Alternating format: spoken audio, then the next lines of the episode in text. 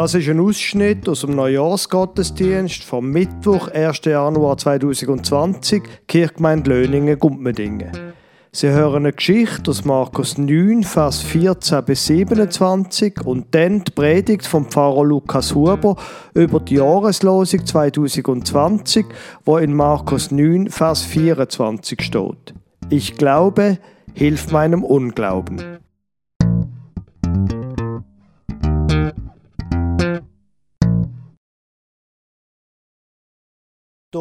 Petrus, der Jakobus und der Johannes die Jünger, die am nächsten quasi bei Jesus sind, haben etwas Unglaubliches erlebt. Sie sind mit Jesus auf einen hohen Berg gegangen und dort haben sie wie eine Art eine Erscheinung von Gott gehabt. Jesus ist wie eine Art ganz transparent, durchsichtig geworden für Gott. Sie sind ganz nah bei ihm, sie sind gar nicht mehr rausgekommen und sie haben gesagt, komm, wir bauen doch eine Hütte denn, dass wir immer in dem Zustand sein können, wo, wo, wo wir ganz, ganz nah sind bei Gott. Aber Jesus hat gesagt, nein, nein, wir müssen schon wieder runtergehen zu den anderen Leuten. Und kaum sind sie in die Nähe gekommen von diesen Leuten, haben sie es bereut. Wo sie nämlich zu den anderen Jüngern gekommen sind, ist dort irgendwie ein großer Streit ausgebrochen zwischen den anderen Jüngern und vielen Leuten. Es hat ganz viele Leute und Schriftgelehrte und andere Menschen, die eigentlich rauskommen sollten und offensichtlich ein riesiger Streit. Wo Jesus kommt, sehen die Leute ihn und stürzen auf ihn zu. Und er ist gar nicht recht rausgekommen und hat gesagt, was ist denn da los? Kaum bin ich mal weg, was ist da los? Dann kommt ein Mann raus aus der Menge und sagt, Meister, ich habe meinen Sohn zu deinen Jüngern gebracht, damit sie ihm helfen. Und sie haben es nicht können. Mein Sohn, der hat einen Geist irgendwie in ihm inne, wo ihn bedrängt und, und deine Jünger haben nicht können helfen. Jesus fragt ja, was ist denn jetzt da los? Und er sagt, mein Sohn, der wird eben immer wieder so von einem Geist befallen und dann geht er auf den Boden und fährt an verschumen und wird ganz stief und rüttelt und macht und tut. Und ich habe dann das deinen Jüngern gesagt, aber sie können nicht helfen. Jesus schüttelt den Kopf und sagt, oh, ihr ungläubigen Leute, wie lange soll ich denn überhaupt noch da bei euch sein? Was ist denn da los mit euch? Wie lange soll ich euch noch vertragen? Bringt den Bub zu mir. Und sie haben den Bub zu ihm gebracht. Und genau in dem Moment, wo er kommt, passiert das eben wieder. Er fährt an äh, ganz stief werden, fällt um, fährt an schaumen und, und also es war ganz schlimm. Und Jesus fragt der Vater von dem Bub, wie, wie lange ist das schon? Ja, das ist seit Geburt eigentlich, seitdem er Bub ist. Und oft hat der Geist, der irgendwie da in ihn hineinfährt, hat ihn probiert ins Feuer zu werfen oder auch ins Wasser. Wir müssen die ganze Zeit aufpassen, dass mir nichts passiert. Und ähm, wenn du etwas kannst, dann bitte, bitte, bitte hilf uns. Was? Wenn du etwas kannst, sagst du, sagt Jesus. Alle Sachen sind dem möglich, wo glaubt. Oh ja, ich glaube, hilf meinem Unglauben, sagt der Mann sofort zu Jesus. Und Jesus sieht jetzt, wie die Leute da sind. Und er sieht, wie der Bub leidet und der Vater. Und er sagt dem Geist, fahre weg, du sprachloser Geist, du taube Geist, gange weg und fahr nicht mehr in den Bub hinein. Aber da wird es erst richtig laut. Der Bub fängt jetzt plötzlich an zu schreien und es risst ihn hin und her dort auf dem Boden. Und plötzlich ist Ruhe. Offensichtlich ist der Geist ausgefahren oder was auch immer. Und er ist da gelegen, wie tot. Und die Leute haben gesagt, ah, jetzt ist er gestorben. Aber Jesus ist zu dem Bub angegangen, hat seine Hand genommen, hat ihn aufgerichtet und plötzlich ist er ganz normal, wie ein ganz normaler Bub, da gestanden. Ich glaube, hilf meinem Unglauben, wird auch der Predigtext sein. In der Geschichte, die ich vorher gerade erzählt habe, der Geschichte geht es um eine Wundergeschichte. Um eine Geschichte, wo jemand von Jesus geheilt wird. Und es gibt einen komischen Satz, wo Jesus sagt, wo glaube ich sehr missverständlich auch kann sein. Alles ist dem möglich, wo glaubt. Da können wir daraus schließen, ah, offenbar kommt es darauf an, wie fest dass ich glaube. Und dann ist alles möglich. Es gibt ja die Art von ähm, positivem Denken, dass man nur etwas stark genug muss wählen und schon wird sich das Universum nach einem richten und einem alle Wünsche erfüllen. Man muss nur genug glauben, dann kommt das auch. Und ich weiß nicht, wie es Ihnen in dem letzten Jahr gegangen ist. Es ist eine Erfahrung, die nicht erst in diesem Jahr passiert ist. Manchmal beten wir und glauben und hoffen, dass Gott heilt. Und dann macht er es eben nicht. Und dann was? Ist denn etwas mit Gott nicht in Ordnung? Oder ist etwas mit uns nicht in Ordnung? Ich glaube, hilf meinem Unglauben, ist die Jahreslosung von der Herrnhuter für das Jahr. Und zum wenn auch probieren, das Vers zu verstehen, möchte ich an vielleicht nochmal einen anderen Ort anfangen mit einer merkwürdigen Beobachtung. In der Bibel da ist das Wort Glauben und das Wort Vertrauen ist das gleiche Wort. Das Wort Glauben und Vertrauen ist das gleiche Wort. Wenn wir jetzt am Anfang von einem neuen Jahr stehen, dann denke ich, gehen wir wie eine Art mit unterschiedlichen Erwartungen, auch vielleicht mit einem unterschiedlichen Vertrauen in das Jahr hinein. Je nachdem, was man erlebt hat in der letzten Zeit, in den letzten Monaten, vielleicht auch in den letzten Jahren, je nachdem hat man Vertrauen darauf, dass es ein gutes Jahr wird oder eben nicht. Ich habe letzte Woche mit einem Pfarrkollegen von mir geredet und er hat gesagt, ja, jetzt ist gerade jemand gestorben und er hat jetzt eine Beerdigung. Er erwartet, dass jetzt eine ganze Serie anfängt von Beerdigungen. Das ist seine Erfahrung. Und ich so, okay, interessant. Also er hat offensichtlich eine ganz spezifische Erwartung von dem, was er jetzt gerade erlebt hat. Aber das, ist ja, das passiert ja nicht nur Pfarrer so. Das, was wir erlebt haben, nehmen wir mit. Und dann kommt es darauf an, vertrauen wir dem oder eben nicht. Wenn also der Vers heißt, ich glaube, hilf meinem Unglauben, dann könnte man den Satz auch anders ausdrücken. Ich vertraue. Hilf mein Misstrauen. Eine perfekte Übertragung von dieser Jahreslosung. Dann stellt sich natürlich die Frage, ja, aber das mit dem Vertrauen, das ist ja offensichtlich etwas ganz Individuelles. Wie kann das sein, dass das Jahr 2019 so unterschiedlich war? Es ist doch das gleiche Jahr für alle. Alle haben gleich lange Zeit gehabt. Und gleich haben die einen ein gutes Jahr gehabt, die anderen ein schwieriges. Und dann gibt es da noch eine andere Beobachtung, die ich immer wieder im Altersheim mache, wenn ich mit Menschen rede. Es gibt eine Gemeinsamkeit. Von den Leuten, die ich bis jetzt im Altersheim angetroffen habe, da hat sich niemand das ganze Leben lang gewünscht, dass sie irgendwann ins Altersheim kommen. Niemand. Niemand hat gehofft, dass er mal ins Aber es gibt, ich kann Ihnen sagen, es gibt große, große Unterschiede bei den Leuten, die im Altersheim sind. Die einen, die finden es einfach nur schrecklich. Sie können nicht mehr daheim sein, sie können nicht mehr arbeiten, sie überall ist einfach schlimm und grausam und sie verbittern. Und die anderen im genau gleichen Altersheim, betreut von den gleichen Leuten, sagen, Jetzt bin ich da. Es ist bis jetzt immer gegangen. Es geht auch jetzt. Oft verbunden mit dem, Gott ist bis jetzt bei mir gewesen. Er wird auch noch sein auf dem letzten Weg, auf der letzten Wegstrecke von meinem Leben.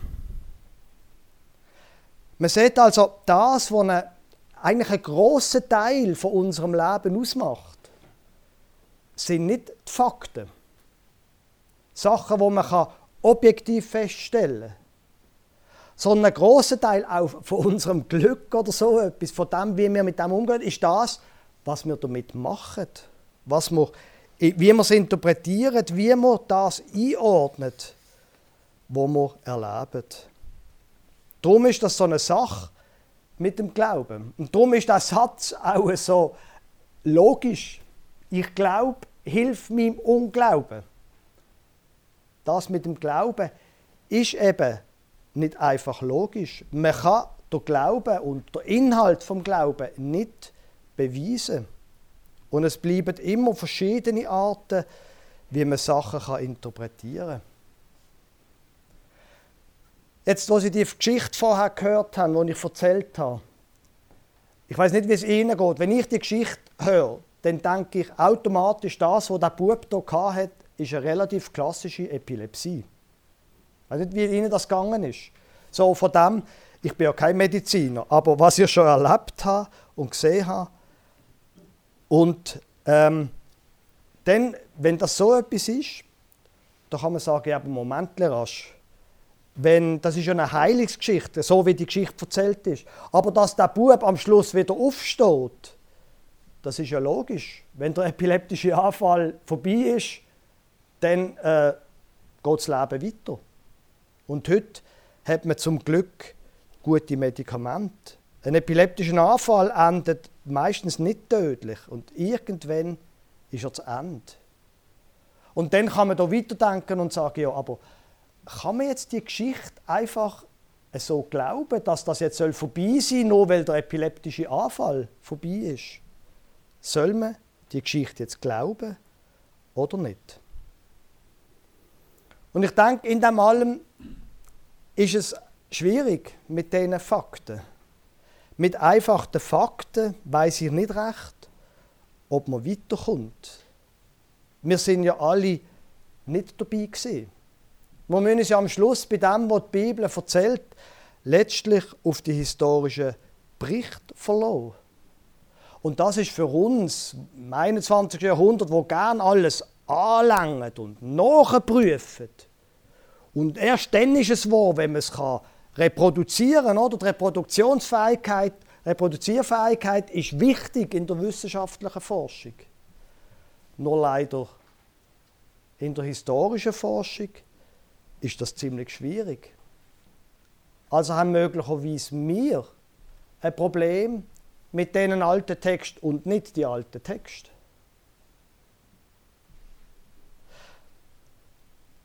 Alte Texte sind sowieso ein bisschen speziell. Und speziell, wenn es um die Bibel geht, wo Menschen sagen, da passieren so viele unglaubliche Sachen, das kann gar nicht wahr sein.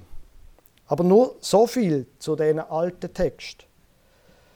Der Julius Caesar, der hat ja auch ein paar Bücher geschrieben und äh, falls je irgendjemand Latein hat, man tut sehr gerne im Latinunterricht aus seinen Kriegserlebnissen erzählen, weil er so ein einfaches Latein schreibt.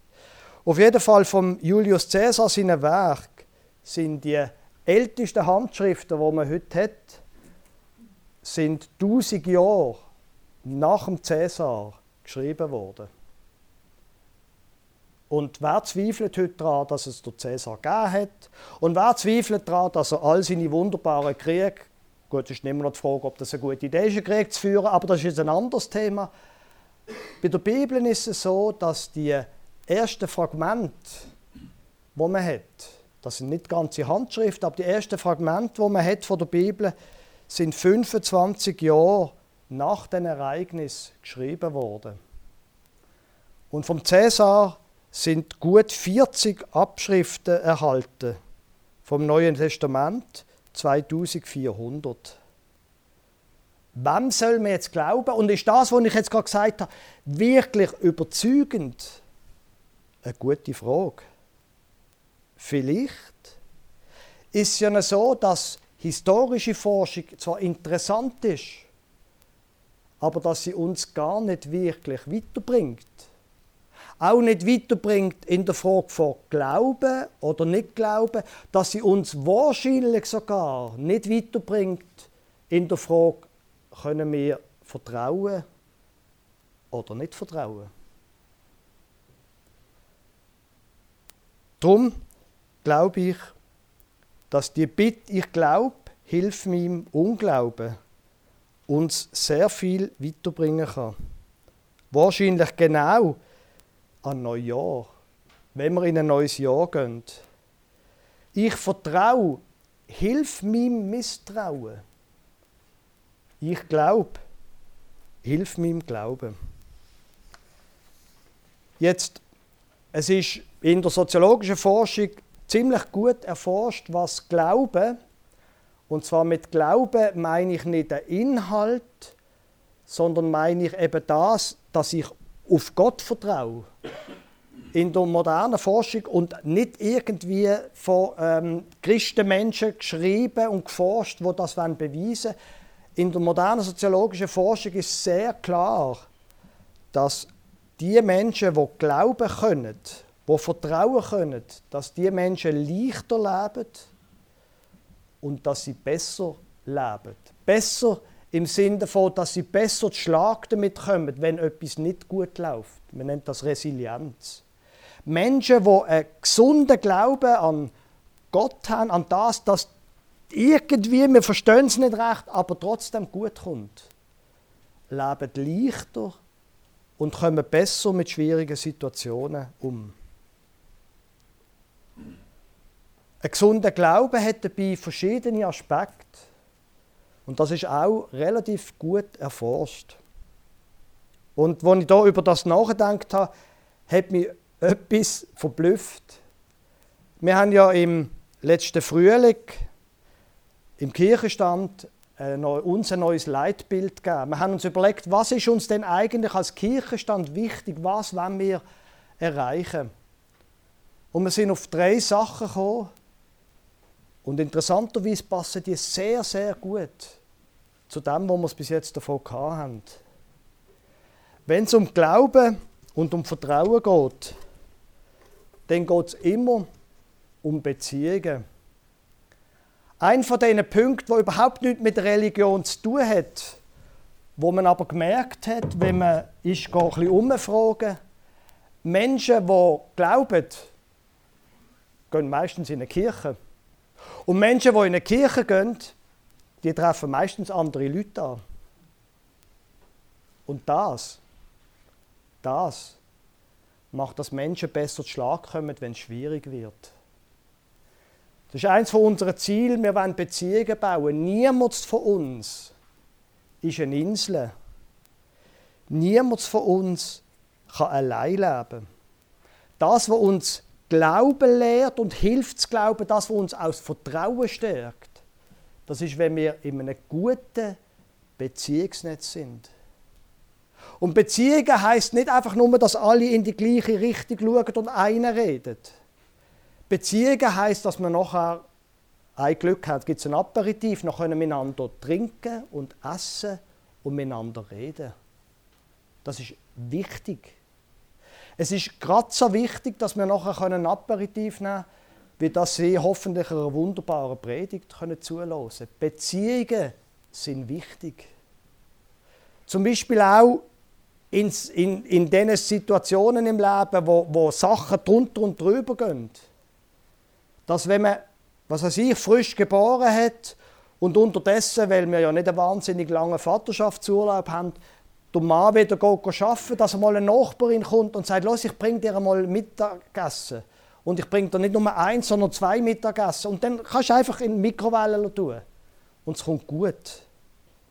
Oder dass, wenn jemand gestorben ist, dass man einfach vorbeigeht.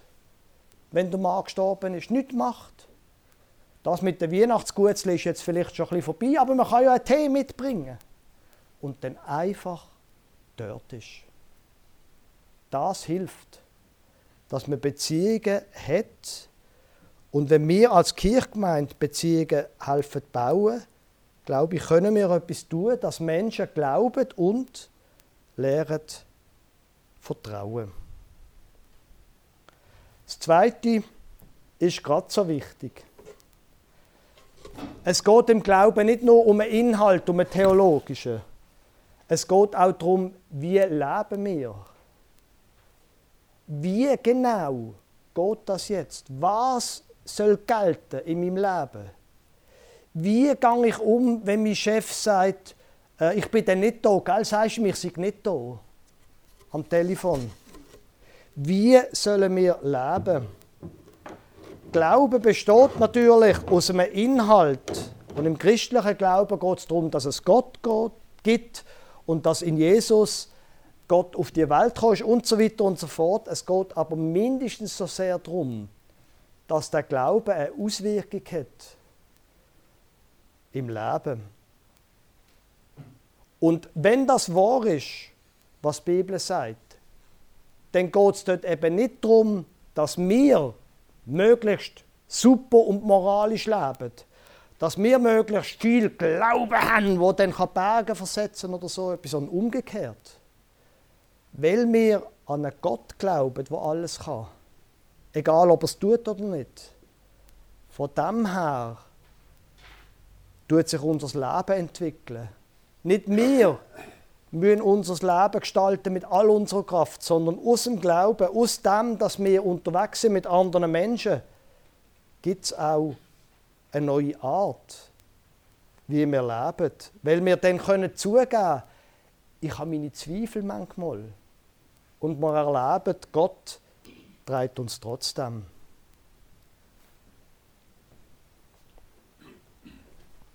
Und am Ende vom Tag geht es schon auch darum, dass wir das, was im christlichen Glauben darum geht, das, was wir auch mitbekommen haben in der Taufe, wenn wir jetzt davon ausgehen, dass die meisten von Ihnen als Kind getauft sind, dass wir diesen Glauben lernen vertiefen. Ich glaube, hilf mir im Unglauben. Sagt aus, ich will mir Hilfe annehmen. In den Fragen von meinem Glauben. Da gibt es Sachen, die ich noch lernen muss. Ich bin so, wie es jetzt da ist, nicht einfach, mein Leben ist noch nicht zu Ende. Da kann ich auch noch etwas lernen und den Glauben vertiefen. Und aus diesem Grund, ich habe extra die Flyer das erste Mal mitgenommen, haben wir im nächsten Frühling vor Ostern wieder einen Glaubenskurs, wo man die ganzen inhaltlichen Fragen vom Glauben kann vertiefen, für sich klären, was gilt jetzt. Natürlich, in dem allem gehört der Zweifel dazu. Der Zweifel ist Zwillings, der Zwillingsbruder, nein, Zwillingsschwester vom Glauben. Das gehört dazu. Darum sagt der Mann ja, ich glaube, hilf meinem Unglauben. Wir sind unterwegs, auch als Kirchgemeinde. Wir sind unterwegs von dem, dass wir unsere Zweifel haben, zu dem, dass wir uns helfen lassen. Dass wir hingehen zu einem Leben, wo ein Ausdruck ist von Glauben an Gott, dass auch unser Leben verändert, dass wir auch hingehen zu dem, dass wir auf Gott können vertrauen können. Weil er ist bei uns, wie wir es an Weihnachten gefeiert haben. Aber er ist nicht allein nur bei uns. Es sind auch die anderen Menschen, die bei uns sind, die uns helfen, ein neues Vertrauen zu entwickeln in diesem Jahr und auch über das Jahr raus. Amen.